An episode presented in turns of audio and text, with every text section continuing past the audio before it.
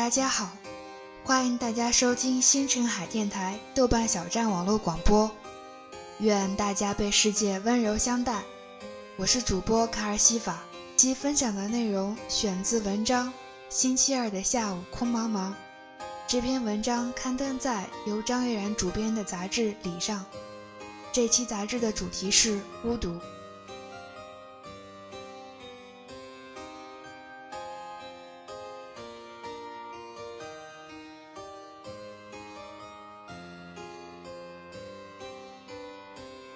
午睡永远无法结束。那时我们被强迫午睡，长辈们希望我们的生物钟像植物一样好。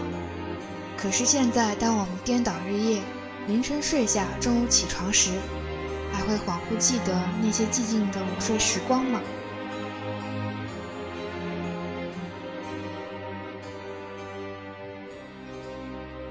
在幼儿园里。我们像是水瓶一样被整齐地排列在草席上，盖着从家里带来的毯子。妈妈们用线在上面绣了我们的名字。虽然睡不着，但是不敢动弹，死死地闭着眼睛，听见窗户外面蝉在永无休止的鸣叫。时间的流逝变得异常缓慢，而所有的神经触觉则变得异常清晰。老师的走动声。隔壁小孩袜子的臭味儿，草席搁置着皮肤，一切感官体验都被放大。默默的想，为什么我们不能睡去？睡去的话，就不用忍受这无比孤独而漫长的午睡时光。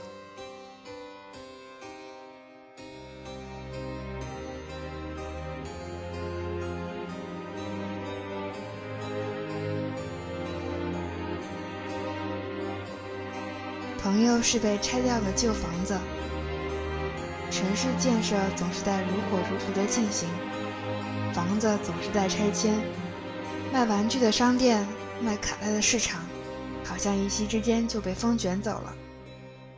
后来这拆迁发展到某一天，我们的好朋友也要搬走了。临走前，我们眼含泪光奔到他身边，依依不舍，并塞给他我们最喜欢的手镯。再后来，连自己也要搬家了，甚至还搬了很多次，换了很多个学校。那时候没有网络，只有公用电话和信件，所有的联络都很轻易的被中断。刚开始的时候，我们还写信，我们在信里说学校里哪个男生在追自己，偶尔还夹带上一个地摊上买来的便宜戒指，戒指上挂了枚小铃铛。后来那些信就杳无音讯了，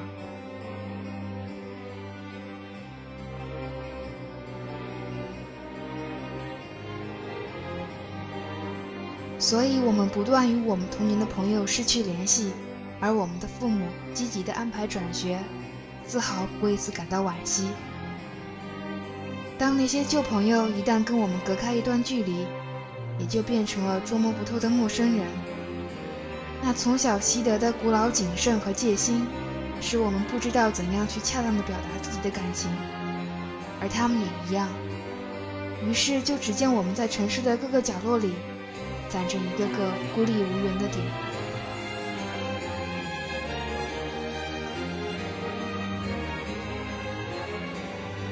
我们不能像我们的父辈或者祖辈那样，在同一栋房子里终老。我们不能像他们一样。拥有那么绵长的友谊，拥有一辈子的朋友。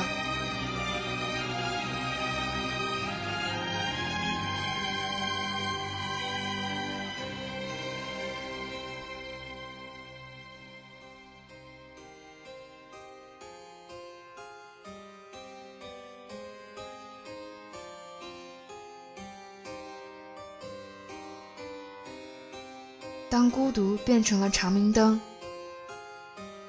小时候的孤独跟现在的孤独根本不能比。小时候的孤独只是星期二下午的孤独，可晚上电视照常播放；是没有变形金刚的孤独，可新年一过就能同时拥有两个，算上表妹的；是朋友相继转学的孤独，可自己很快也会成为他们中的一员，去认识新的朋友。小时候的我们是那么的容易满足。就好像一个人穿越一条冗长却布满感应灯的走廊，虽然会不时的陷入黑暗，但只要向前一步，就会迈入光明。长大之后的孤独，却是所有的灯都换成了长明灯，环顾四周，却空无一人。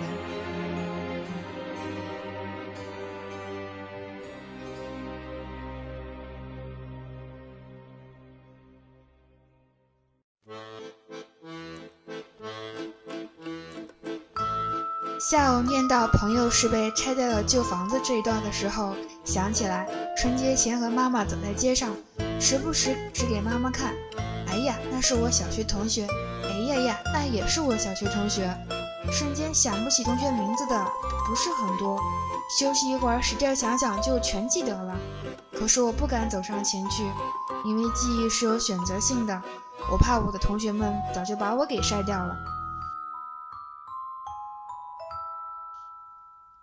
我过分信任自己的记忆，也高估了别人。记得高考结束的时候，我在学校大门口看到初中时的一女同学，很高兴向她挥手问好。可是她满脸迷茫，还对身边的人说：“瞧，那神经病。”记得小学五年级，我有一个特别要好的同桌，一个瘦高个女孩，有一张很有立体感的脸庞，鼻翼还有零星小雀斑，非常卡扣意。班主任硬生生的要将我俩拆散了，我俩就把一张星星贴纸分成两半，一人一半贴在课桌上。后来初中不在一起念了，他还是会来我家玩。我俩都不大爱讲话，但坐在一起翻翻书，倒腾一点小玩意儿，偶尔抬头望对方一眼，就会哈哈大笑。别跟我说这样很蕾丝边，其实友谊和婚姻有一点相似，就是大半年长久的都是这样平平淡淡、细水长流的吧。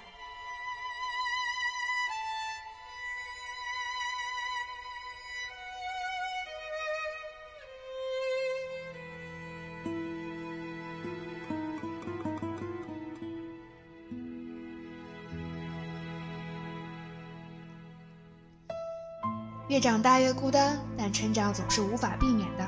好好的生活吧，愿大家生活愉快，平安有爱。